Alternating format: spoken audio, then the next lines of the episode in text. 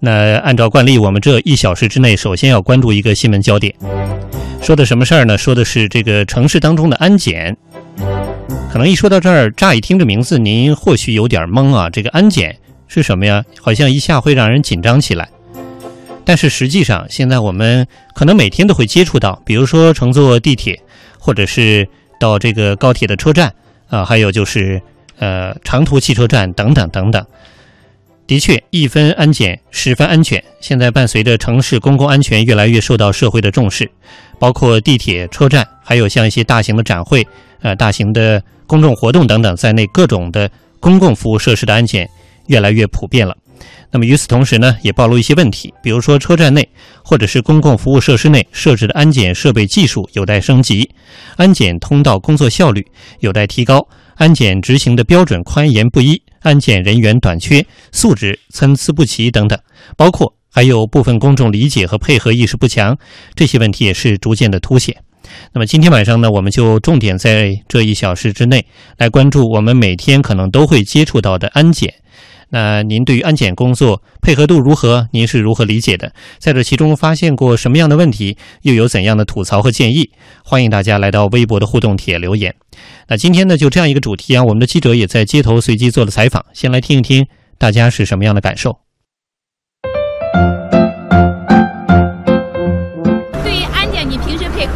配合配合。你觉得为什么要配合这个安检工作？为了那个公共的安全嘛，我们应该是配合的。你觉得这个安检环节方面有没有需要改进或者升级的？在人多拥挤的情况下，我相信呢，再增加一下这些设备。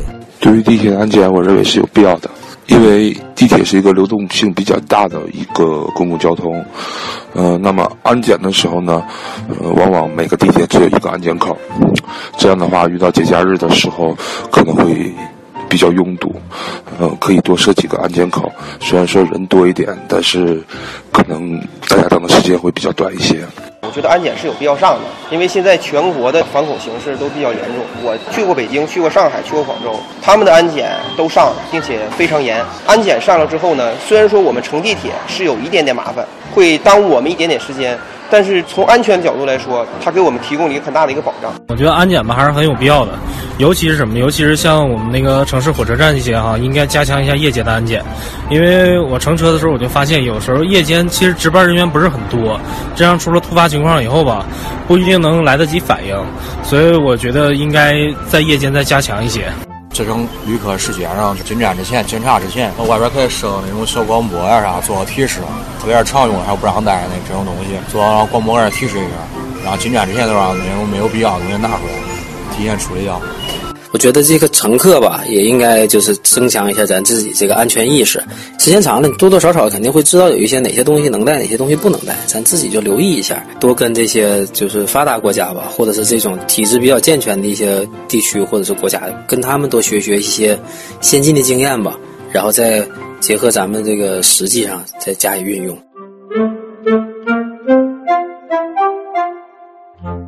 听得出来啊，大家总体上对这个安检还是相对比较熟悉，也能够理解，并且会非常配合。但是呢，也在这其中发现了不少问题，提了一些建议。的确，如今在全国多座城市，比如说地铁啊，作为一种高效的公共交通工具，每天会吸引着大量乘客来乘坐。它在高峰期，这个客流量大，人员密集。那么一旦在地铁车厢或者站台内发生这个危急事件，后果是不堪设想的。所以说，这个地铁安检在很大程度上是发挥着过滤危险物品的作用，为地铁的安全运营提供保障。现在大家已经有这个常识了。但是回顾起来，这个安检啊，逐渐走进人们的生活，也就是最近不到十年的。事情，呃，回顾一下，在二零零八年的六月二十九号，当时北京奥运会的前夕，北京地铁开始实施安检。呃，如今北京奥运已经过去多年了，这个地铁安检的习惯被保留了下来。就在不久前召开的全国社会治安综合治理创新工作会议上，强调要推动公共交通和物流基地企业落实安全生产经营主体责任，切实把各项安全制度和措施落实到位。那么现在再回顾起来，这个地铁安检到底在多大程度上发挥着过滤危险物品的作用？为地铁的安全运营提供了哪些保障？还存在哪些需要改进的漏洞和不足吗？我们的记者也就此做了调查。在河南郑州，记者今天实地探访了地铁的安检工作。郑州市地铁一号线最东端的市体育中心站临近高校园区，有着比较大的客流量。在这个站呢，它的站厅层有两个安检点，这里执行的是逢包必检、逢夜必检、逢疑必问这样的安检原则。每位进站乘客都是需要经过安检的。那么看似繁琐的这个安检程序，对于绝大多数的乘客来说，还是都能够理解并且配合的。不麻烦，我感觉跟人家配合工业工作应该的，最起码为了市民公众安全，我感觉应该配合。比较严的话，对我们也有帮助，也是对我们的安全好。记者看到。这个安检点配备的有安检机、液体检测仪、爆炸物检测仪、手持金属探测器、危险品储存罐等设备。在安检点前还有明确的图文告示，上面详细列举了禁止携带物品和限制携带物品。一旦发现可疑物品的话，安检员会按照预定流程快速处置。安检员刘通。职员直接停机，把这个危险物品先控制在安检机里边，然后他会站起来控制咱们的前船，把这个区域控制住，然后去上报公安。解决完之后，然后这个安检点恢复正常。郑州市从二零一三年年底步入地铁时代，目前有两条线路运营，采用的是委托第三方机构的方式进行安检工作。郑州地铁运营分公司安保中心安检主管周游：郑州地铁通过招标、比选等方式。来委托具有安全保卫和安全检查资质的第三方安保服务单位，以人防、物防、技防相结合的方式，对郑州地铁现有线路车站进行相关的安全保卫服务。因为地铁车厢内空间狭小，人员非常密集，安检工作的重要性显而易见。安检员们能否尽职尽责、及时发现违禁物品至关重要。为郑州地铁提供安保服务的某公司负责人李娜介绍道：“我们会先期对它进行一到两个月的专业性的培训，像 X 光机的操作、违禁品图像识别、违禁品的处理流程和信息上报流程等内容。待考试合格后呢，方可上岗。”目前，郑州地铁已经安全运营一千多天，这其中地铁安检发挥了重要作用，可以说它就是地铁运营一道强有力的防火墙。依靠强大的软件硬件拦截着一个个危险。在检查过程中呢，我们检查的军警用具呢有六百三十余件，管制器具呢是四千七百九十余把，烟花炮竹呢是一百九十二件，易燃易爆品呢是十三万余件。那么总共累计违禁品的数量是二十余万件。呃，听得出来，这个调查当中呈现，呃，郑州的地铁运营到现在一千多天安全运营，这个时间也有三年左右了。呃，应该说这是一个相对比较新的这个地铁的运营的线路。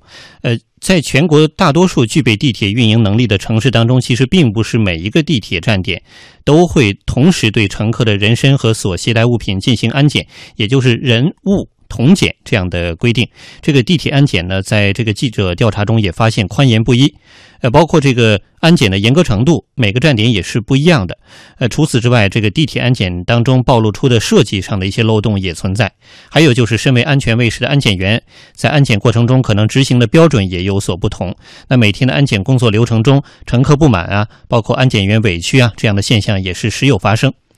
说到这儿呢，也有听众朋友、网友在微博中留言，像这位叫清河西城啊，他说，在这儿我就不得不说一下，在我们武汉地铁的安检员，呃，有时候面对这个乘客遭到这个危急情况的时候，一旦这个乘客有呼救的信息发出，那有些安检员像个木头人一样站在那儿啊，面不改色心不跳的，有没有将这个地铁的秩序和乘客的人身安全放在第一位？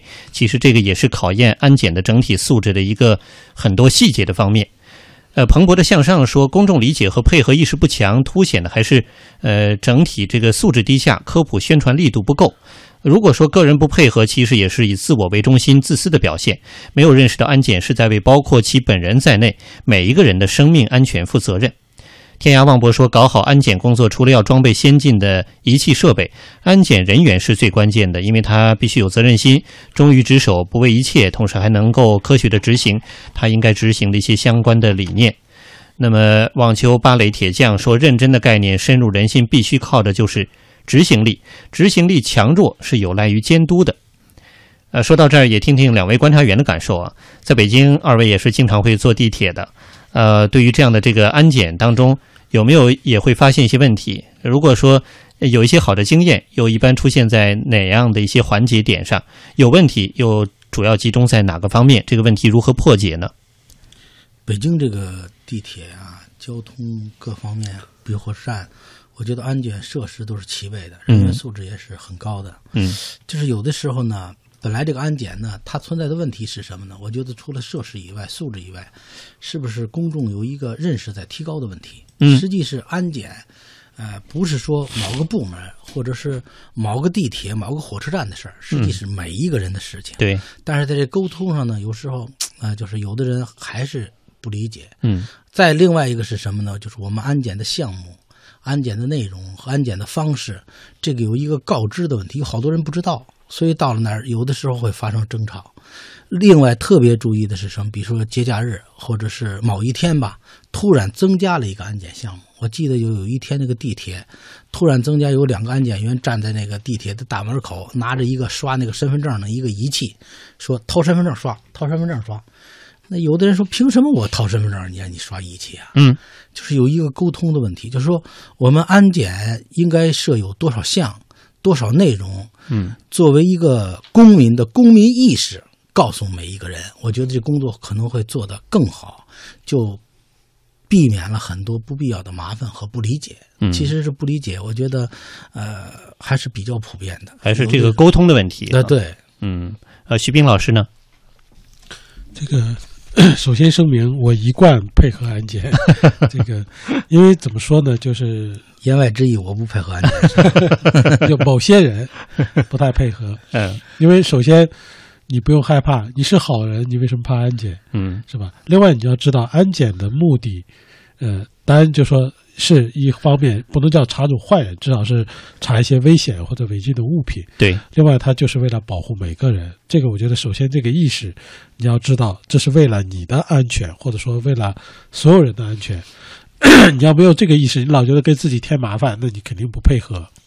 包括另外，呃，还有一些我不知道后边咱们会不会谈到啊，就是很多人我遇到的很多人跟安检员发生冲突，嗯，或者说对安检有意见，嗯，他不是直接对这个安检本身，嗯。他是说你凭什么不检查他，非要检查我？对这是这个就是经常见到的画面。对，这个就所谓的标准宽严不一，嗯，呃，甚至有人说你凭什么不检查这个外国人，嗯。或者你凭什么不检查这个北京人，嗯，或者你凭什么不检查前面那个穿西装戴眼镜的？就是这个潜台词就是为什么觉得我就有危险性？对你为什么啊歧视我？你为什么觉得我是坏人吗？对，呃，但是我想说的是，这个首先我们不能说什么坏人好人以貌取人，因为呃，大家设想一下，如果你是安检员，嗯，包括警察也一样，说警察在街上有时候会也会随机拦的拦人问，那你肯定有意见，凭什么问我？你认为我是坏人吗？嗯，呃，当然不是，但是呢，警察或者说安检员他是同一个性质啊，他在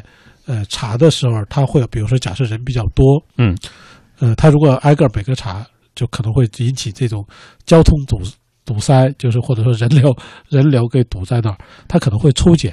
抽检的时候，我们每个人无论是有意识还是无意识，他都会有一个筛选的过程。嗯，比如说 这个人一看，比如说吧，咱先不说这个这种什么相貌的歧视，或者说着装的歧视，咱就说男的跟女的，你查男的还是查女的？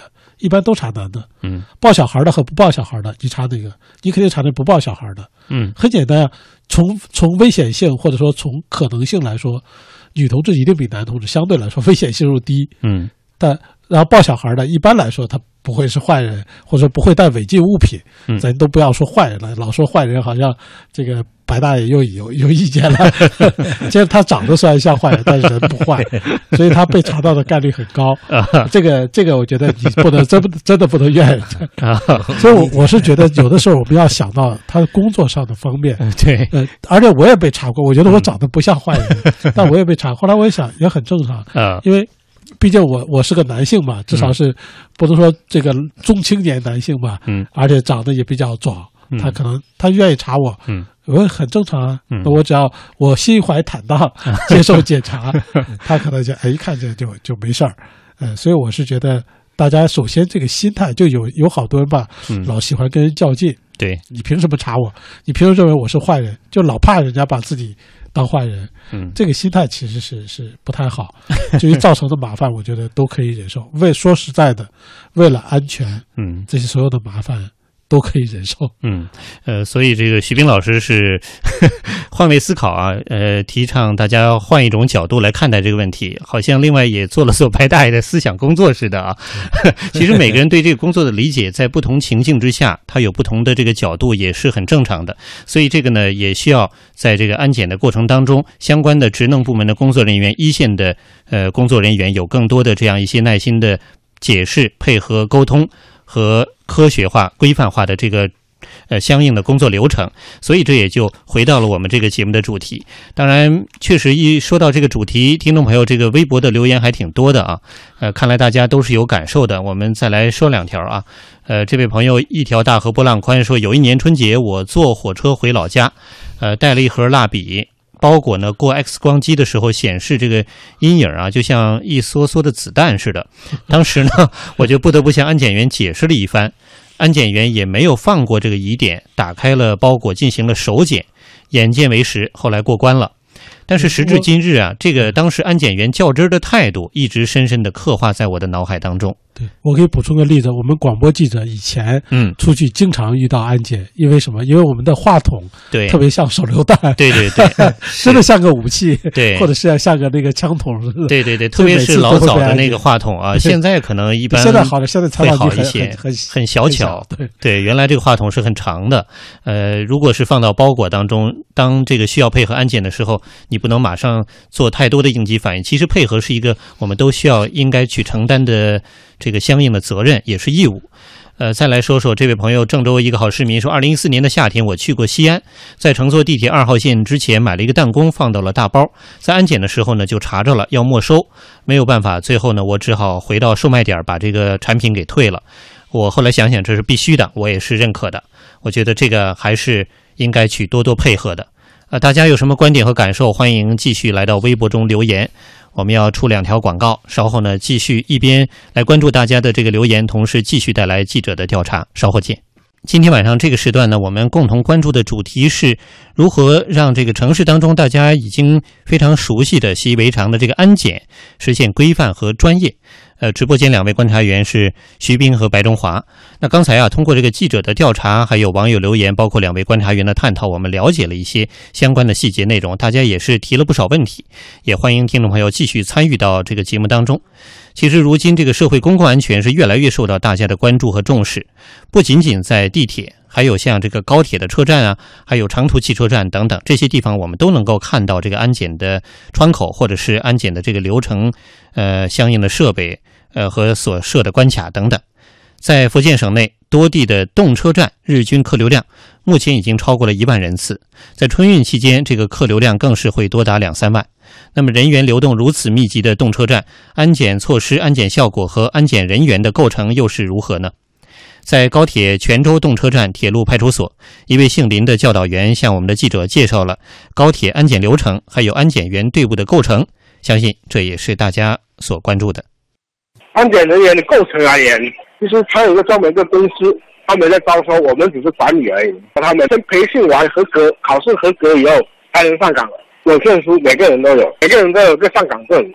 安检流程他是这样子，进来以后，你首先你要把那个行李放在机子上去过，过完再人身安检。人身安检它有个程序，从头到脚，然后从前面到背后都要去查，检查他有可能违禁品带放在身上哦。机检跟手检是两个方面来的。林教导员告诉记者，对于高铁动车站的安检工作，大部分乘客还是很配合的，但也存在个别旅客不配合的情况。大部分不配合完整，就是几千辆碰到一两个，有些赶车了。第二个，为什么说你要跟他摸来摸去的？人身检查了，是啊，不理解了，好像这安检影响他上车一样，影响他出行一样。除了旅客素质参差不齐，林教导员表示，每天面对上万人次的客流量，目前泉州动车站的安检人员和安检设备也着实不够，无法真正做到细致的检查。客流量太大了，完全到细致，但是问题是这可能是没做到，因为上面这个人员不配这么多给我们，要一个人检查要不要？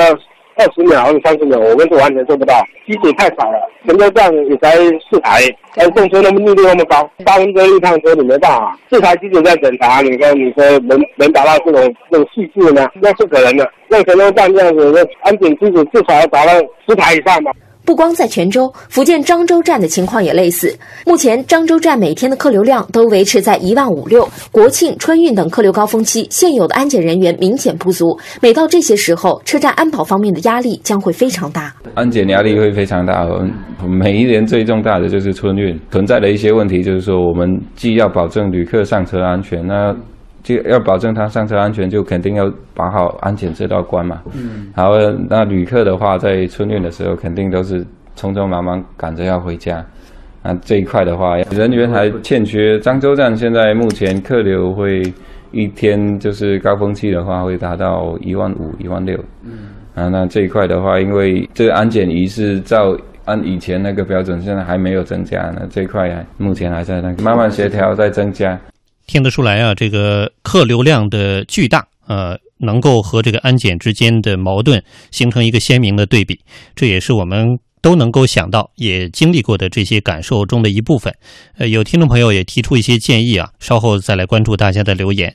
其实除了这个高铁车站，包括刚才讲的地铁，呃，这些地方之外，长途客运车站也是旅客密集出行的场所。那里的情况如何呢？最近，我们的记者来到安徽阜阳汽运集团汽车南站，在车站的入口处树立的书写有“请接受安检”几个大字的门牌前，记者就开始实地体验了一下人和物同检的相应的过程。进入站内大厅前，记者来到安检点位，记者看到现在不同以前，现在是人物同检。两个安检点位分别位于站内两处，每个点位配备两扇安检门和检验包的仪器。安检门前站着一位安检员，对准备进站的乘客做出提示：如有人带包直接通过安检门，提示他们包应当过检。在安检处，记者也体验了一下安检。大包小包请过安检。麻烦你把包过一下子，知道感觉呀？请把你的行李过一下感觉。请过安检。大包小包请过安检。根据机器提示和工作人员的要求，记者把随身携带的背包放入 X 光机，按照要求走进安检人员面前进行扫描检查。两位拿着手检仪的安检员会提示乘客接受身体检查。安检员拿着手持金属检测仪，在记者的腹部和腰部扫了一下后，全部安检手续完成。二包小包请过安检。二包小包请过安检。整个安检没有用一分钟。在安检的时候，记者看到，在通过安检门时，一些拿水和食物的旅客，工作人员会要求检测水或试喝。阜阳汽运集团汽车南站安检科班长程建介绍，不仅是水，他们还要检查其他的危险物品。打火机、油漆啊、芭蕉呀、你管子道具啊、易燃易爆，哎，还有那个散装白酒、烟花爆竹，还有那个这些化学物品、呃，液体，呃，好多东西我们都要检查。这些东西我们坚决杜绝上车。通过安检后，记者看到厅内很多墙壁上都张贴着各种各样的公告。禁止携带易燃易爆等危险物品进站的提示。程建说：“为了确保旅客的安全，他们不断加大宣传力度，还更换了先进的检验仪。我们那个机器是个新机器，呃，安检门什么都有，包括安检帽。现在我们又添加防爆毯，比如我们那个用的那个警械的一些东西，我们也配了，就是应急的。”程建说：“阜阳每年外出务工人员达三百多万人。”外出务工流和探亲流人数多，人员素质不一样。他们站精选一些工作人员进行安检工作。平时不仅做好站内服务工作，还要经常培训学习。安检这一块儿，有些旅客你叫他过安检，他好像感觉到无所谓，不愿意配合。特别是喝过酒的呀，我们都得慢慢细心的解释。在河南许昌市内的几家长途汽车站，记者发现站内普遍都设置了多道安检的关卡。不过呢，也有一些车站的安检设备技术有待提高。但是更主要的是，在这个实际的安检作业工作当中，部分乘客拒绝检查的实例经常发生，让车站方面很是头疼。啊，恭喜他们过下安检。都认识手机还是钥匙？手机，好，了，对，来，大家过一个。去哪儿了？好。在河南许昌汽车东站，车站安检人员正在对进站乘客进行安检。每位乘客至少要经过安检门、手持柄、安检机三道安检程序，确认没有携带危险品后，才能进站乘车。车站副站长史慧平说：“许昌汽车东站是连接许昌以东几个县市的重要客运站点，每天发送旅客都在两千人以上。安检作为保障旅客安全的第一道关，全站上下都很重视。因为在那门口有引导员，直接带就是安检员，包括那机器看机器呢。再一个还有那拿着手持柄那一盒，你看可以扫他们身上过安检门时候，就是扫身上带手摸，他可以能摸出来，就是身上有携带有啥东西没有。主要是冬天嘛，他们有穿的厚，怕他们身上有那带东西了是。拿着手持柄，这安全措施比较好一点。咱过了这道安检关，私人员万一他有那携带那有了可以了，他们可以二次把关嘛。石辉平说，目前许昌汽车东站共有安检人员十二名，全部为站内的正式员工。在春运、节假日等重要节点，还会有志愿者补充进来。一些重要的安检点还实行了专职化。你看，负责看机器那两个是比较重要的，他俩是专门就是有两个专门看安检机器。也一直都等于负责看着机器，对这机器就是那个安检上比较了解嘛。站着工作人员高苗宇是许昌汽车东站安检机的专职安检员，主要负责安检机的操作，检查乘客包裹中是否携带危险品。高苗宇说，他从事安检机安检员工作已经三年了，这个工作必须通过培训考试，持证上岗。安检机安检员不仅要有好的眼力，还要对各种危险品在射线下呈现出的影像了如指掌。就要是单独过这一件东西，谁都知道是吧？但是过包情况下，他不可能说就这一个东西，整个包里头，你看，这是钱币，最小的咱那一毛钱。如果说再稍微小点，就相当于再小的像那种子弹头，就从这分辨。当然这个不是，这个颜色上对那个厚度上都不是。一些旅客不配合安检工作，让车站的安检员很头疼。许昌汽车东站副站长史慧平，有那旅客不配合检查的也有啊，遇见那。不叫开包检查，不叫拿出来看的有。不过咱安检员还是跟你说能耐心的解释，基本上他们可以配合。真是他不愿意拿出来了，劝他们不让他进站乘车。有时候一天，有时候一见月俩，经常现象。史慧平说：“许昌共有五个汽车站，在以前，部分车站在客流低峰的时候，存在一些安检不严、安检设备形同虚设的情况。近几年，随着人们的安全意识不断增强，安检工作已经成为各车站的头等大事。平常咱有时候管制也比较严，是吧？查出来有摩丝了、刀具了，这有那是有时候呢，他们带那是就是易燃易爆品呢，查出来了以后，咱给他没收了，咱都有记录，有记录，我啥都有。公司们他们也经常下来检查，对都对安检这一块比较重视。”因为这咱是进站的头一道关，安检是人家说的汽车站的重中之重嘛。人家第一道关必须得把好关。听得出来，这个安检的工作人员最怕的就是旅客或者是消费者的不配合啊。那对于这个问题呢，也有网友提出了他们的建议和感受。在中国之声的微博当中，大家也可以继续发表观点。这位网友叫冷月心，他说：“有的人赶时间不愿意配合，只能是安检员的耐心劝导。”我认为这个一方面是安检仪器的更新，另一方面呢，也需要使用像游动的字幕、广场屏幕、各种公共交通入口处的广播等等，友善的提醒。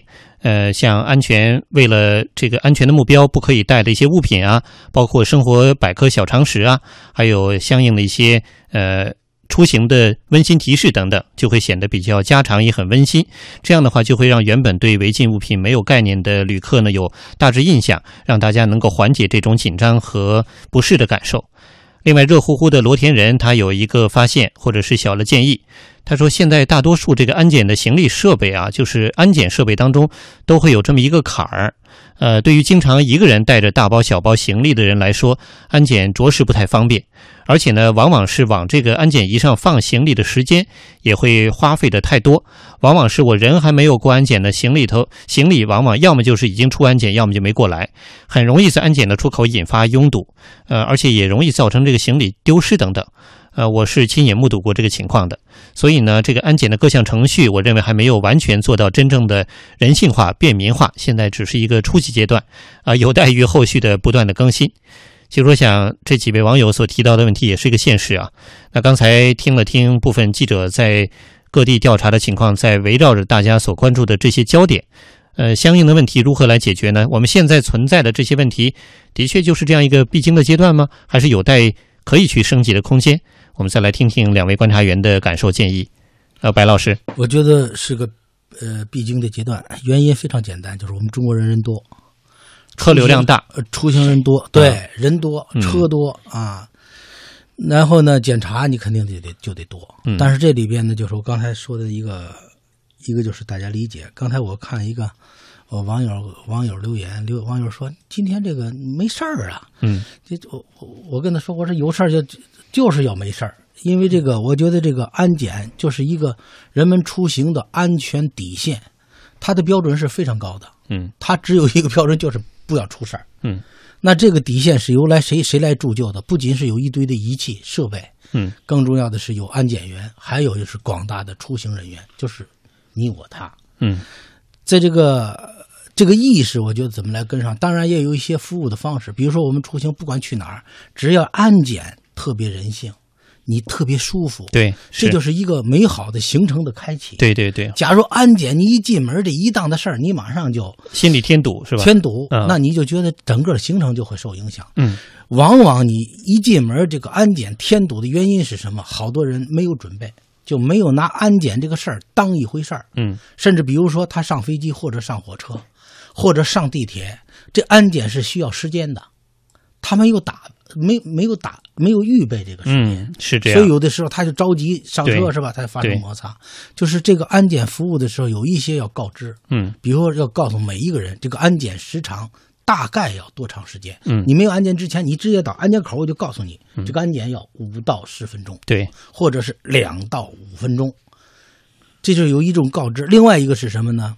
我现在就觉得安检员特别的辛苦，嗯，但是再辛苦没有办法，就是因为你前边的这个这一些告知的动作没有做，嗯等到你辛苦的时候，你就摆脱不了，嗯，你就说过来一个人说把包放那个提钱机上是吧？嗯，电脑拿出来是吧？什么什么那个饮料拿出来，告诉一遍，下一个下一个人到了还接着再说一遍，嗯，就是我们在工作上能不能提高效率，嗯这些怎么能在提前嗯告知这种呃出行的人员？嗯呃，总之一句话吧，我就觉得这个是大家的事儿，我们不要把觉得这个安检安全是机器的事儿嗯和安检人的事儿，也不是哪个部门的事儿，也不是车站什么飞机飞机场什么什么的事儿，就是我们每个人的事儿。这会儿啊特别需要一个公民意识。嗯当人人都有这个意识的时候，安检就觉得很舒服。嗯，因为人人到了这儿就觉得我该干这个事儿了，嗯而不是我急着要上车，就是 A B C D 这个顺序它就有了。嗯嗯，呃，徐斌老师，对我这个同意白老师的观点。这个首先声明，刚才说白老师可能 长得像个坏人，也可能心里有点坏想法，但他肯定不是坏人，因为他这个太胖了，跑不动，干了，所以他不敢干坏事儿。大家还是可以放心的。嗯嗯，这个为他这个严正澄也澄清一下。但是就刚才这个这个白老师说了，就说这个我们应该理解啊，或者说这是一个必经阶段。嗯，呃，当然我我一般来说就喜欢你说这个方面，我非要说另外一方面。嗯，就我现在在在挑一下这些安检的毛病。嗯，好呃确实是不是完美的，确实是有毛病，而且有的不是完全是客观原因。对，这个比如刚才有个这个微博的网友，嗯，说到这个。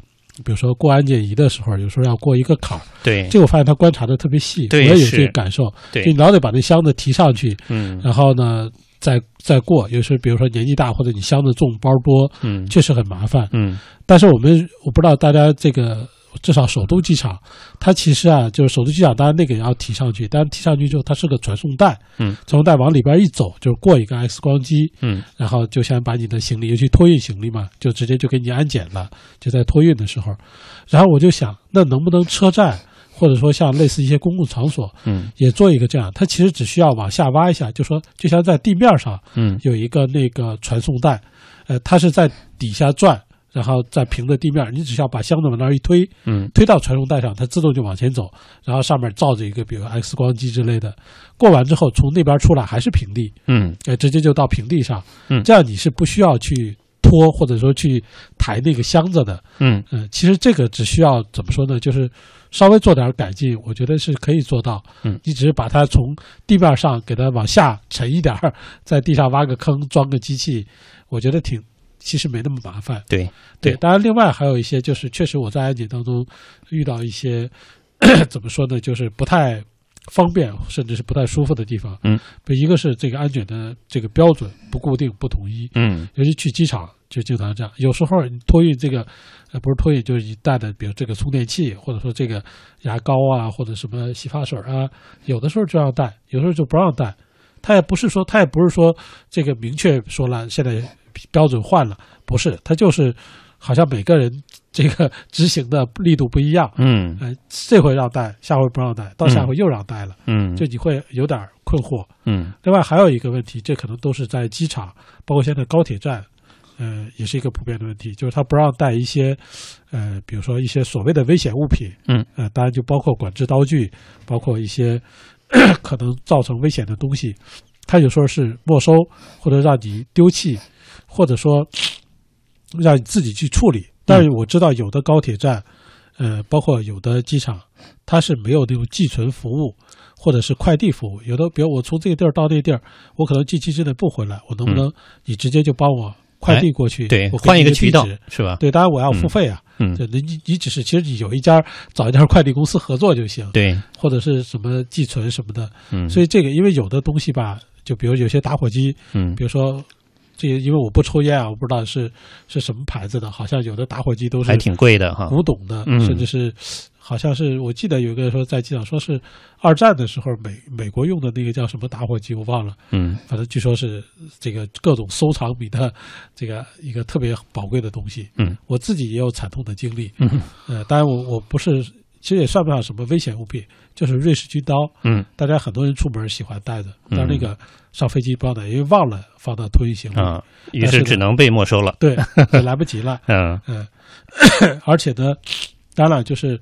这个就是还还给大家讲一个我自己的亲身经历，就是因为我我怀一直怀疑他没收之后，嗯，到底怎么处理了。国内的我是真不知道，但是国外的我讲一个经历啊，我不是说人家有多正规，就是我在这个德国的机场也是带了一个特别小的那种指甲刀，就是有有点那个什么的，然后呢，那个我我以为没事儿，因为它是特别小、特别短的那种，嗯呃，然后呢，过安检的时候 也被那安检员看见，就是说。要没收，呃，当然，因为他刚开始说的德语我也听不太明白，然后呢，我我是一个是想觉得德国人特别严肃嘛，一个想跟他开个玩笑，一个想卖弄一下我的英语，嗯，比如说 "It's yours"，就是这个东西给你了，嗯，但是我就发现他突然特别生气，嗯，瞪着我。